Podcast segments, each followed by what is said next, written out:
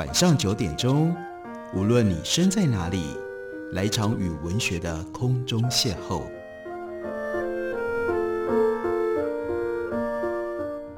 杨照谈书，邀您一同遨游文学世界，认识古今中外的经典之作。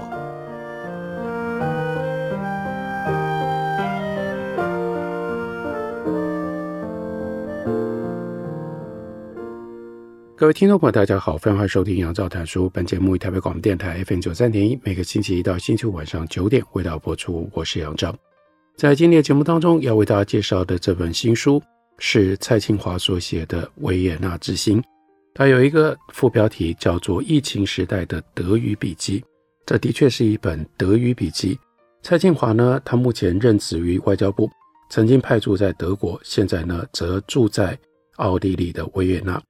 对于欧洲德语区的思想文化、语言、政治、文学、社会议题，他是一个着迷的阅读者以及书写者。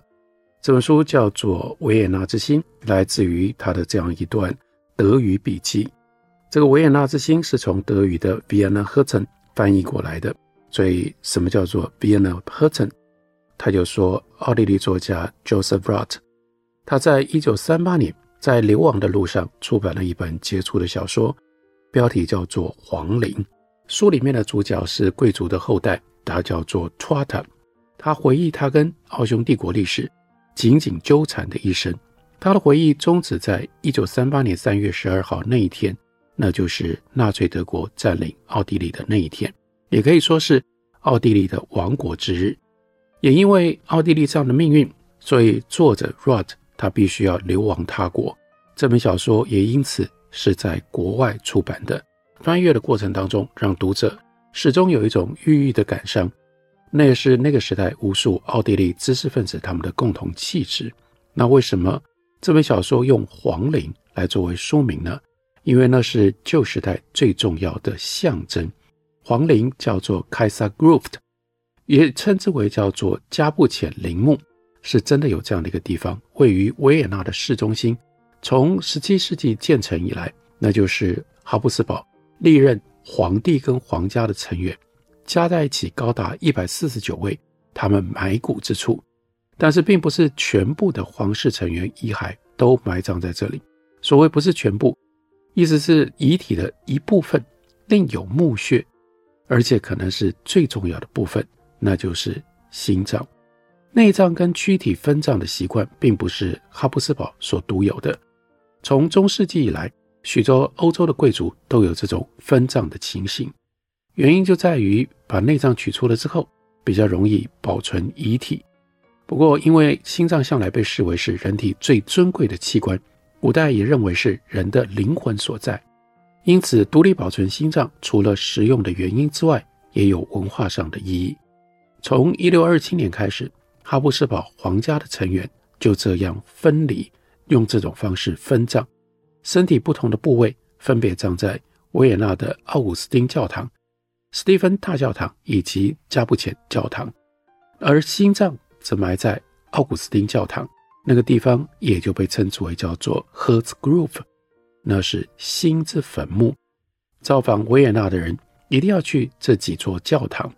那蔡庆华就说：“我曾经认识一位奥地利的学者，他说一直觉得奥地利有一种。”挥之不去的乡愁，要理解这句话，没有比皇陵，也就是 Kaisergruft 更适合的地方了。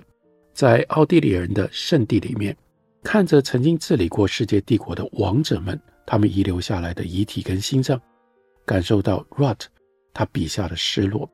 站在皇帝陵里面，看着这些皇帝棺材上面所刻的叫做“皇朝之冠永存”的字样。奥地利人怎么能够不涌起对于过去帝国的回忆以及乡愁呢？接下来这一段，蔡庆华为大家介绍了叫做 Akademhof，这是什么呢？这是维也纳大学的拱廊中庭。维也纳大学历史当然非常的悠久，创立于十四世纪一三六五年，由哈布斯堡王朝的奥地利大公鲁道夫四世所创立的，因此拉丁文的校名。意思就叫做鲁道夫母校，创立了之后，成为欧洲地区最重要的大学之一。到现在已经有六百多年，六百多年来，有无数一流的学者曾经在这里做研究，或者在这里任教。大学主楼有一个非常古典美丽的 Akademhof，就是拱廊中庭。在拱廊上面，曾经在这所大学贡献他教学研究的，一共有一百多位知名学者的雕像，如同罗马的圣殿，只不过。在这里朝拜的不是神，或者是政治的伟人，而是他们的思想推动了人类文明的这些智者。比较近代的学者，例如说法学家 Hans Kelsen，或者是写《开放社会及其敌人》的政治哲学家 Karl Popper。另外呢，物理学家大名鼎鼎的 Schrodinger，这些人呢，他们的雕像都在这个拱廊里。那有意思的，但是蔡庆华真正的慧眼。他介绍让我们知道的不是雕像，而是一个纪念碑。这个纪念碑非常的新，是在二零零九年才设立的。它是由艺术家 Andrzej 他所设计的，所以也可以把它当做是一个艺术品。但是最关键的，那就是这上面所刻下来的德语的这个献词。这就是如果我们不懂德语，没有透过蔡庆华，就算我们真的去到了。维也纳大学的中庭，我们也看不懂，我们也不知道这个纪念碑的重要性。这个纪念碑写什么呢？那就是纪念那些未发生的对女性学者的荣耀，以及对那些女性学者在维也纳大学之贡献的无视。那是干嘛呢？因为对比对照，刚刚讲到那一百多座雕像，这些学术众神竟然通通都是男性，没有一个女人。所以后来维也纳大学就在创校六百五十周年的时候，补上了这样一个纪念碑，告诉大家两件事情：第一，很抱歉，在这里没有任何女性学者的雕像；第二，我们为过去维也纳大学长期忽视女性、忽视女性学者的贡献，做出了这样的一个永恒的道歉记录。再下来，蔡清华带我们去走访维也纳的咖啡馆。最重要的是，为我们用德文来介绍维也纳的咖啡馆文化。那第一段笔记是从德语翻译，叫做“华丽的客厅”。这讲的是什么呢？维也纳的咖啡馆文化举世闻名，但是三百多年前，其实维也纳人并不喝咖啡。他说，有一天呢，他读了叫做《Glinting 的酒报》，这个是维也纳郊区盛产葡萄酒地方的人名。他们很自豪地写了一篇文章，在文章里面叙述，一六八三年，这是第二次对土耳其战争，奥地利在其他天主教国家援军支援底下打败了土耳其。事实上，那次战役非常的惨烈，维也纳差一点沦陷。终于在战胜的时候，让维也纳免于落入土耳其之手。当时许多土耳其的士兵驻军在 Glinting，军队撤离了之后，留下了很多的咖啡。所以是因为受到土耳其人的影响，而且是在战争的这种非常奇特的环境底下，维也纳人接受了这些储备，在一六八五年才开设了第一家咖啡馆，也在开始了三百年来维也纳独特的咖啡馆文化。蔡清华说：“我在周末的时候常去维也纳市区的咖啡馆吃早餐，看看报纸，能有这样的享受，看来还得感谢当年把咖啡带到这个地方的。”土耳其人，不过因为他写这本书的时候是在疫情期间，于是这样微小的享受，也因为奥地利政府实施封城，被迫终止。在家里面读一本咖啡馆之书，才能够稍稍弥补没有办法上咖啡馆的时候的那种怨气。维也纳的摄影师也是出版社发行人，叫做 Blechstad 他在二零二零年出版了一本维也纳咖啡馆。这样的主题应该是很多人写过，毕竟维也纳咖啡馆在二零一一年就被联合国教科文组织列为非物质世界遗产。它的独特的气氛是许多文人喜欢写作的主题。了不起的德国作家、剧作家 Brecht 布雷希特就写过了这么一句话，最能够说出咖啡馆在维也纳的地位。他说：“维也纳是一座围绕着一些咖啡馆。”而建立起来的城市，并不是维也纳里面有很多的咖啡馆。无宁是有这些咖啡馆，所以有了维也纳。不过，虽然无数的文人谈过维也纳咖啡馆，那 Blanchard 的这本书还是有它独到之处。一来，作为摄影家的编者，交出了许多精彩的照片，使得这本搭配了三百多张图片的书成为迷人的摄影机。而书中几位作者都是一辈子几乎在维也纳生活的咖啡馆动物，他们叙述自己在那些传奇咖啡馆里遇到的传奇人物的故事，让这本书读起来别有趣味。布朗许达他写这本书是为了纪念维也纳咖啡馆诞生三百周年。三百年来，这里是传统跟现代的交汇处，是艺术跟创意的殿堂，是维也纳人的文化财。不少革命者跟作家就是以咖啡馆为家。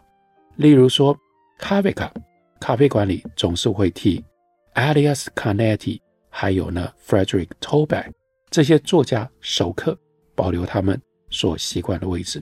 更重要的是，咖啡馆不只属于那些创造历史的人，属于所有的维也纳市民。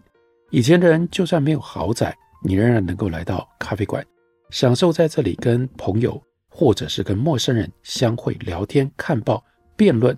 这里的挑高空间、大理石桌面、巨大的镜子、雄伟的大门、美丽的水晶灯，还有呢，穿着整齐、服务到位的这些 waiters。使得咖啡馆就不只是喝咖啡的地方，还是每一个市民的叫做华丽的客厅啊！维也纳咖啡馆就变成了市民你我的客厅。因此呢，有很多很多的故事，怎么也写不完，怎么也写不腻。蔡清华接着记录这一天：二零二一年五月十九日，奥地利经过了漫长的封城之后，咖啡馆终于可以再次营业。那天，我也走入咖啡馆。读到了知名记者在报上的专栏，写着“返回咖啡馆的家”。这个作者感叹，圣经里面曾经描述了行踪不明多年的儿子返回家乡的时候，被家人以何等的欢迎迎接。而对于那些历经漫长封城回到最喜爱咖啡馆的常客来说，也是类似的心情。在咖啡馆的第一杯咖啡，在那里阅读的第一份报纸，都显示着。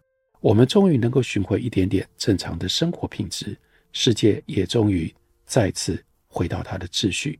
所以维也纳人都能够理解这个记者，因为他非常特别，他已经年近九十岁了，他仍然每天渴望的回到咖啡馆。他所说的到底是一种什么样感觉？在维也纳，每一个人在封城过程当中，都是想要回到咖啡馆家里的孩子们。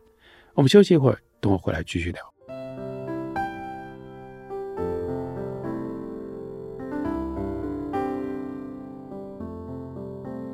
听见台北的声音，拥有颗热情的心，有爱与梦想的电台，台北广播 FM 九三点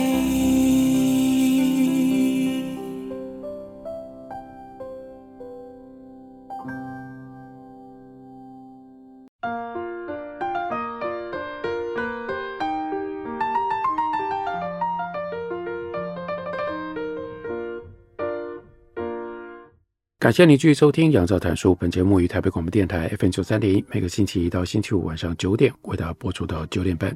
今天为大家介绍的是果子文化的新书蔡劲华所写的《维也纳之心：疫情时代的德语笔记》。我们继续来看蔡劲华怎么写维也纳的咖啡馆。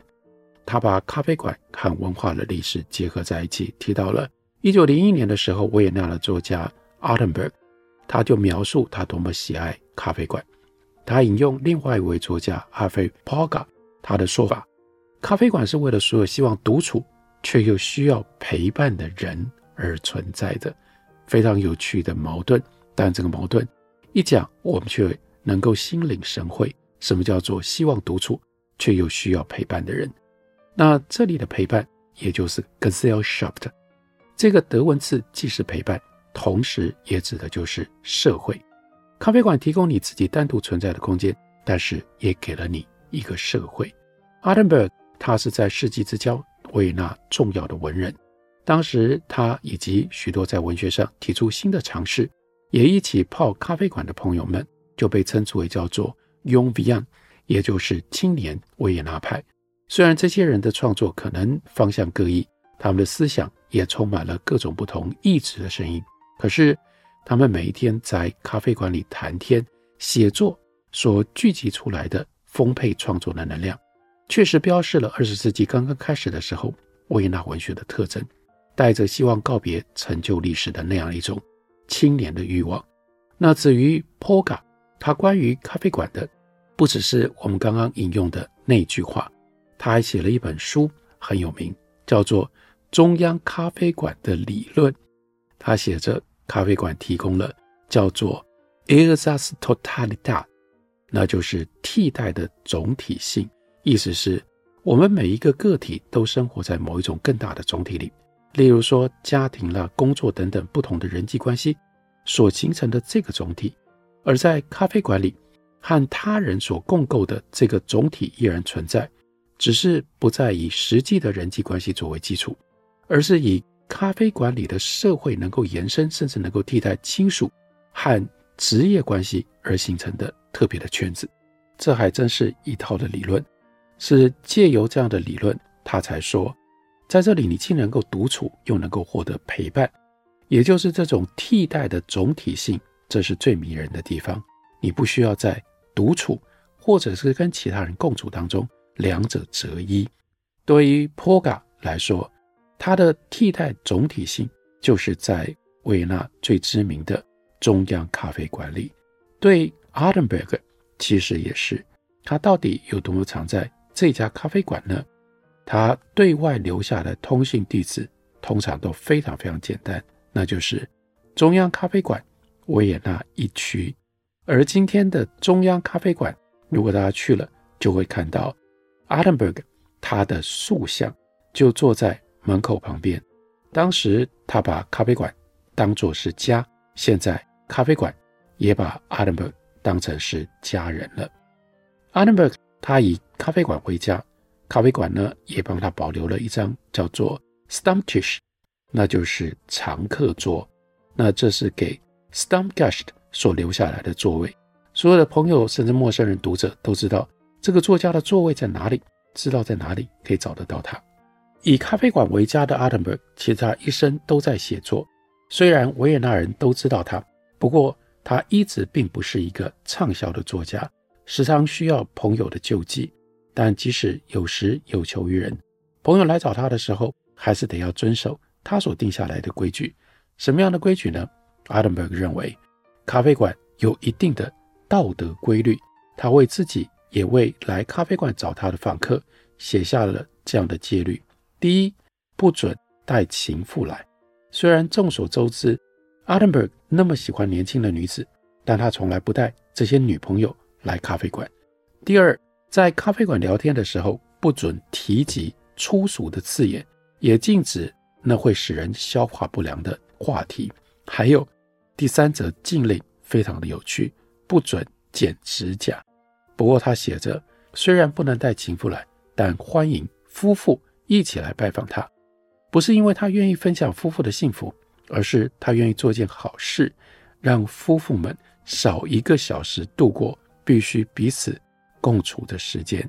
所以你可以感觉到，在咖啡馆里面这样长期耗着的 Altenburg，他还真的很有他的幽默感。提到 Altenburg 泡在咖啡馆的日子，就同时联想到。另外一位也属于青年维也纳派的作家，他也是这个咖啡馆的 Gesellschaft 其中的一位成员。他是 Egon Friedel。Egon Friedel 写了一本书，那就是《近代文化史》，这是一本巨著。蔡清华说：“这是我读过最有阅读乐趣的文化史的作品。”不过，Friedel 他的正职并不是一个学者，他最为人所知的身份是记者，是作家，还有叫做。Cabaretist，他是卡巴瑞酒店舞台上面的演员，也就是在舞台上面呢娱乐观众的艺人，有点类似今天单口相声脱口秀的演员。这个人呢，Freedom，生平很传奇，出生在一八七八年的维也纳，一岁的时候呢，母亲抛夫弃子，离家出走，所以是由父亲单亲抚养长大。之后呢，他到德国去投靠亲戚。父亲过世了之后，继承遗产，他就到海德堡、柏林、维也纳这几个地方去念大学。后来他取得了哲学博士。毕业了之后，他没有走上学院的道路，开始写作，并且呢，开始在舞台上表演，成为维也纳知名的 c a b a r e t i s t 酒店里面的演员。当时维也纳的老咖啡馆时常见到 Fredo 他伏案写作的身影。世纪之交的维也纳文人圈当中，他也是重要的一支健笔。后来最为人称道的，那就是提到的这一本近代文化史。这本书的副标题叫做《从黑死病到第一次世界大战间欧洲灵魂的危机》，所以从这个副标题可以知道他处理的历史的长度，而且呢也符合这样的长度所需要。这本书呢一千五百页，但是读起来一点都不像学术著作。虽然它的知识含量一定不会比其他的学术著作更来得低，它的文笔非常的流畅，再加上不要忘记了。他是这样一个杰出的 cabaretist，他的舞台经验就必然给他带来了幽默跟叙事的能力，把那些难以理解的文化史上的大人物，例如说马丁路德或者是黑格尔，都说得清楚易懂，又再加上他自己独到的评点，难怪这本书在一百年前出版的时候就成了畅销书。跟他同时代的文人 Theodor Spiel，他的评论，蔡锦华说。我们就只能够同意啊。评论是什么呢？不可思议的博学，迷人的机智，精准的学术理性，以及真正精细的艺术品味。德文里面有一个字叫做 t a u s e n s a s a 意思是多才多艺而令人惊叹的人。这个前面 t a u s e n 就是 thousand，也就意味着有一千种能力，所以我们当然不得不感觉到惊叹。这位写出近代文化史的 Friedel 它就是用来诠释这个字的最好的范例。那另外有一本书，蔡金华提到了，叫做《那位咖啡馆当中的天使》。这讲的是什么呢？说的是维也纳市区环城大道上一家咖啡馆的故事，或者更确切的说，是那家咖啡馆里面一位服务生的故事。这个咖啡馆叫做 Landmann，服务生呢叫做 Robert Book。大家称之为叫做 Care Robert 罗伯特先生。Londmann 这家咖啡馆从十九世纪帝国时期开始营业，是一间非常富有传统的维也纳咖啡馆。无数的首都王公贵族、重要政商名流跟文人都喜欢来到这里，所以生意非常好。每年至少有七十五万人次来访。换句话说，每一天去到这里的是上千人了。所以，这个咖啡馆里聘用了几十位服务生，而这位 Herr Robert 罗伯特先生就是服务生的领班，称之为叫做 Oberkellner。Ober 指的是上层，不过老一辈的人会称服务生为 Herr Ober，不过并不是每一位服务生都是 Oberkellner。